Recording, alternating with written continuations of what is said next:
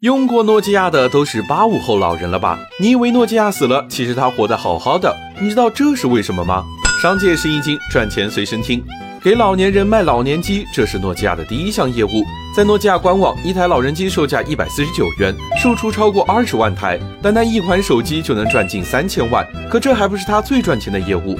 去年一年，诺基亚营收一千五百亿元，净利润约一百一十四亿元。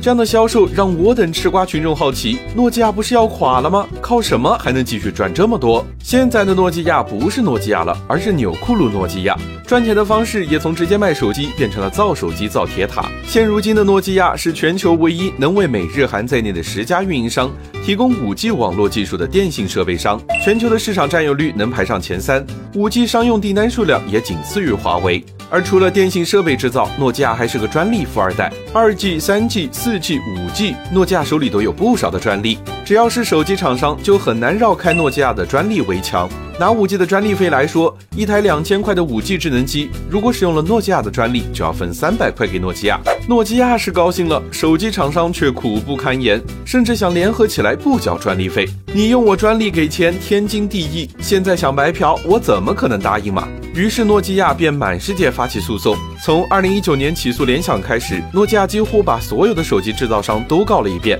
强大如苹果也赔过近四十亿元，富二代直接黑化成为专利流氓。